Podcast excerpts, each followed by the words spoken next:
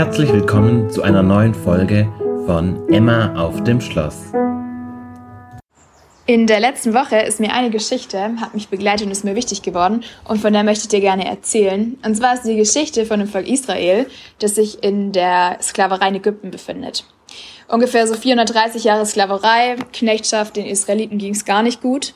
Und dann hat Gott Mose den Auftrag gegeben, die Israeliten aus Ägypten hinauszuführen.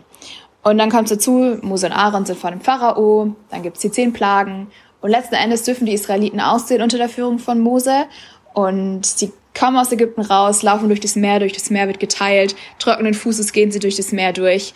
Und ähm, in 2. Mose 19, Vers 4 zum Beispiel steht, Ihr habt gesehen, was ich an den Ägyptern getan habe und wie ich euch auf Adlersflügeln getragen und euch zu mir gebracht habe. Also die Israeliten haben einfach erlebt, dass Gott sie aus der Sklaverei befreit hat und erlöst hat. Ähm, Gott hat sich auf wunderbare Art und Weise gezeigt in der Wüste. Er ist einmal wie von ihrer Seite gewichen und hat ihren Weg geführt, einmal mit der Wolkensäule oder mit der Feuersäule bei Nacht. Er hat ihnen Manna gegeben, er hat ihnen zu trinken gegeben. Und wisst ihr, was dann passiert? Das Volk wendet sich ab. Ähm, und ich finde Nehemia 9 so cool, weil es einfach die Geschichte vom, von Israel so ein bisschen beschreibt.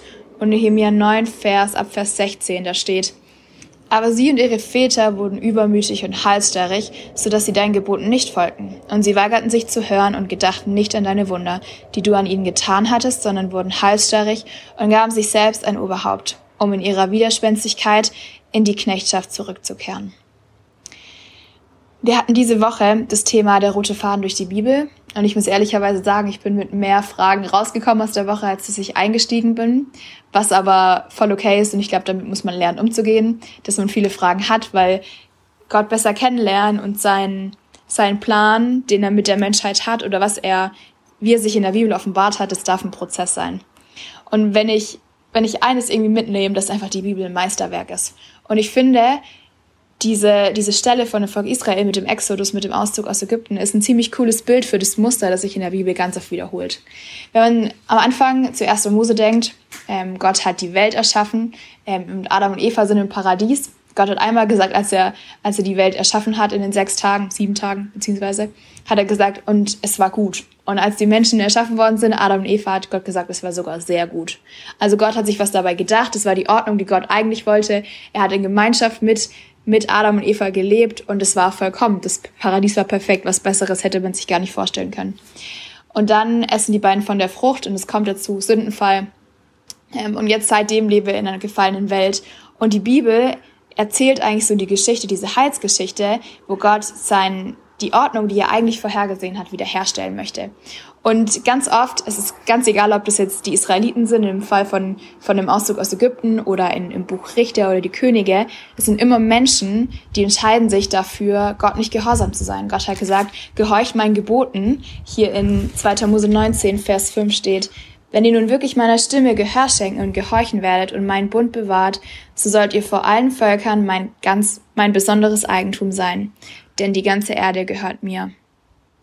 Und ich glaube, wenn ich ähm, was erkannt habe die Woche so ein bisschen, wir sind nur, wir konnten nicht, wir, ich meine, wir konnten nicht die ganze Bibel durchnehmen, aber viele Stellen, die wir uns angeschaut haben, dann, dass Gehorsam Dreh- und Angelpunkt für ein Leben mit Gott ist.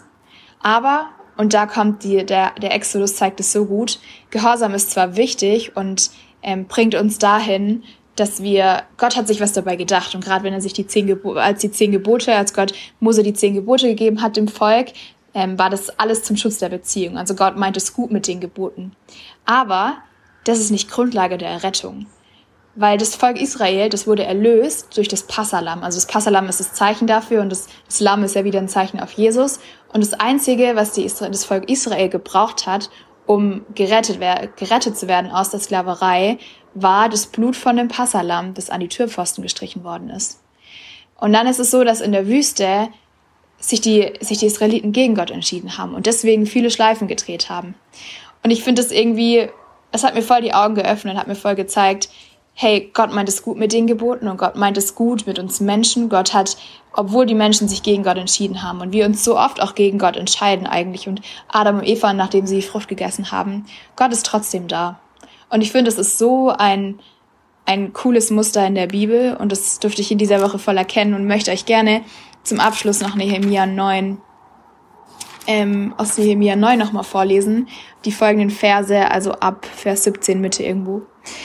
Aber du bist ein Gott der Vergebung, gnädig und barmherzig, langmütig und von großer Güte. Und du hast sie nicht verlassen. Und ich glaube, damit schließe ich ab, weil Gott ist ein Gott, der uns nicht verlässt, auch wenn vieles schief geht. Und ich durfte diese Woche einen ganz neuen Blick irgendwie auf die Bibel bekommen und das, wie Gott Geschichte schreibt und ähm, dass wir einfach erkennen dürfen. Und es ist so ein Privileg, dass Gott sich offenbart in der Schrift. Und das gebe ich dir mit für diese Woche. Kannst gerne drüber nachdenken und bin gespannt, was in der, was diese Woche passiert und was ich euch nächste Woche mitgeben darf.